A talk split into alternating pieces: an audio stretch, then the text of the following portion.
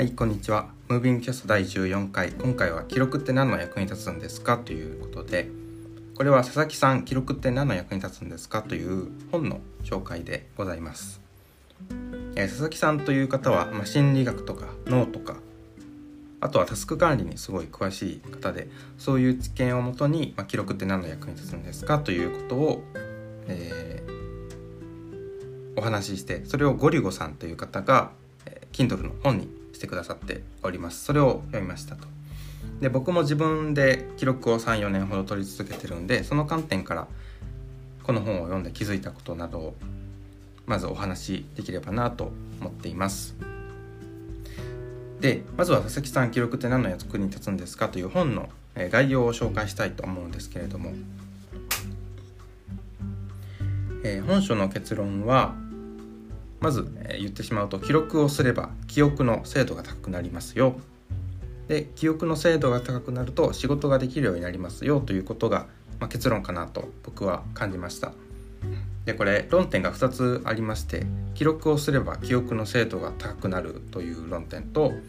記憶の精度が高くなると仕事ができるようになりますよという観点。2つあると思うんですけど1つずつ理由を紹介していきたいと思います。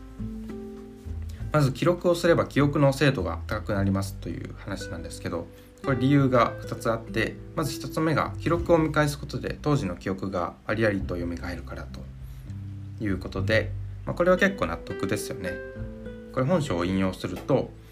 その記録を見返すことで当時の記憶が蘇る。一種の目印がつくことで全体を再構築しやすくなる。記憶と一緒に記憶を持ち越すことができると。これは結構、ね、分かりやすい主張かなと思います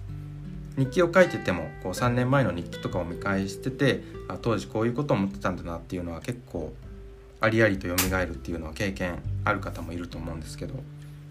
まあ、これはえ記録をすれば記憶の精度が高くなるという理由としてはすごく、えー、納得いくものだなと思います。で2つ目なんですけど記録をすれば記憶の精度が高くなる理由2つ目記録を取ることによって今やってることに集中できるからということです。これは僕はすごい目から鱗だったんですけど本書を引用すると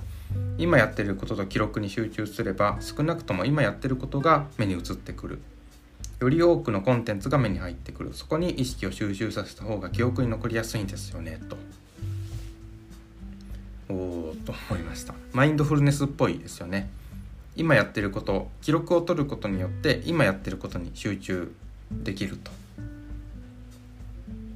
こう記録を取らないとあ次どうしようかなみたいな感じで未来に目が行きがちになると思うんですけど記録を取ることによって今の行動を今自分が何してるかっていうのをしっかり注目しないと記録って取れないと思うんでそういう意味でえ今やってることに集中することで、え記憶の精度も高くなると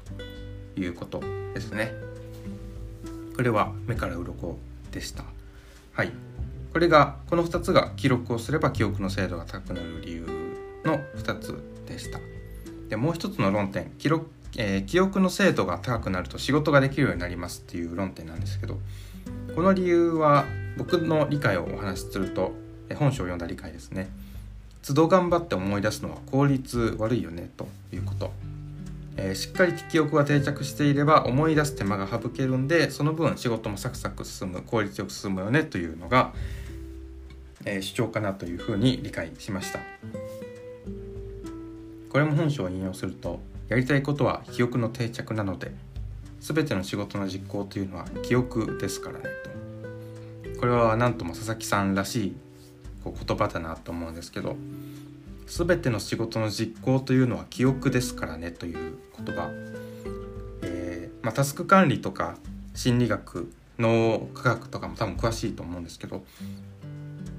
そういうことに精通しているからこそ出てくる言葉なのかなと思いました、まあ、確かに都度頑張って思い出すのはやっぱ効率悪いししっかり頭に記憶が定着している時の方が仕事がサクサク進むっていうのは全然間違ってないというかこう納得できる主張かなと思います。はい、これが本書の結論である記録をすれば記憶の精度が高くなり記憶の精度が高くなると仕事ができるようになりますということです。で本書ではタスクシュートの良さについても語られています。タスクシュートは1日の行動ログが途切れなく、えー、しっかり記録されてるっていうのが、まあ、いいっていういいよねっていうことです。で1日の行動ログが全部途切れなく記録されてると1日の中で 1, そう1日の流れを脳内でもう一度再生できるっていうのが、えー、いいよねと言われています。じゃあ1日の流れを再生できること何がいいのかというとそれが全ての行為の相互の影響が分かるというところです。これも本書を引用するとタスクシュートの場合は50分の自由な時間を確保するためにはこれだけのことをやっておかなければならないというその相互の関係がわかるんです。朝食の準備をしないと朝食は食べられないみたいに全ての行為は相互に影響し合っている。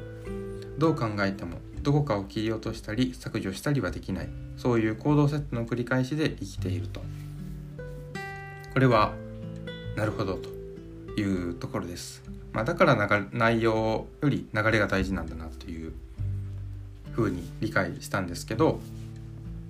えー、一日の流れをこう脳内で再生できると全ての行為の相互の影響が分かりますよと。これは結構僕もまだ発見できてないところではあるんですけど例えば、えー、プロテインをこうシェイクしないとプロテイン飲めないみたいなことだと思うんですけどそういうこう絶対にやらなければいけないことプロテインを飲むために絶対にやらなきゃいけないことってプロテインを入れることとプロテインをシェイクすることだと思うんですけどそういうことのこう相互の影響が分かってくるということらしいんです。これは結構こう自明プロテインだったら自明じゃないですかプロテインを混ぜないといけないとかプロテイン入れないといけないっていうのは自明だと思うんですけどそれ以外にもこう相互の影響がありますよということだとこう僕は捉えています。例えばブログを書くためには、えー、例えば、えワードプレスを立ち上げなきゃいけないっていうのももちろんですしその前にしっかり休憩を取らなきゃいけないっていうのももしかしたらこう相互の影響として関わっているかもしれないですよね。そういうことが一日の流れを再生することであこれは絶対必要なタスクなんだっていうのが分かるというところがタスクシュートの良いところだという感じで僕は理解しております。まあ、この順番でこういうことをしてこういうことを、まあ、この順番の中だからこそこういうことが思いついたみたいなそういう流れを振り返れるっていうことが必要ということですね。これがタスクシュートの良さというところです。ちょっとこう内容が難しいかもしれないんで本書を今までの内容をざっくりおさらいするとまず結論なんですけど、えー、これは冒頭で言ったのと言った通り記録をすれば記憶の精度が高くなりますと。で記憶の精度が高くなると仕事ができるようになりますというところでした。で記録をすれば記憶の精度が高くなるのは記録1つ目の理由が記録を見返すことで当時の記憶が蘇るから2つ目の理由が記録を取ることによって今やってることに集中できるからとマインドフルネスっぽいやつですね。で記憶の精度が高くなると仕事ができるようになるっていうのは都度頑張って思い出すのは効率悪くて、まあ、しっかり記憶が定着すれば思い出す手間が省ける分仕事は効率よく進めることができますよねということでした。で一日の行動が途切れなく記録されているタスクシュートの良さについても語られておりまして、まあ、タスクシュートは一日の流れを脳内でもう一度再生できるのがいいよねとまあ、1日の行動ログが全部残ってるからできることですよね。でその1日の流れを全部再生こう順番に再生できると何がいいのかというとそれは全ての行為の相互の影響が分かるのが、えー、めっちゃいいよねということでした。はいで、えー、ここまでが本書の内容概要なんですけど僕が実際に実践してみたお話をちょっとしようと思います。えー、ここ最近1週間ぐらいですね1日の流れを脳内で再生するっていうタスクをルーティンとして入れるようにしております。具体的には日記を書く前に、えー、朝に前日のタスクログを見返して一日の流れをこう脳内再生するっていうのをやっています。で昨日の分で言うと軽くこう紹介するとスマホチェックペットメイキングをするカーテンを開けるトイレに行く水を飲むヨガマットを敷く田畑のトレーニングをする水を飲むプロテインを入れるプロテインを飲む。トイレに行く、えー、冷水シャワーを浴びるひげを剃るプロテインを飲む。瞑想をするツイートするみたいな感じでこういうのを朝の日記を書く直前に昨日のタスクリストを見て一日の流れを脳内で再生するようにしています。これで良かったことが、まあ、つ今のところありまして、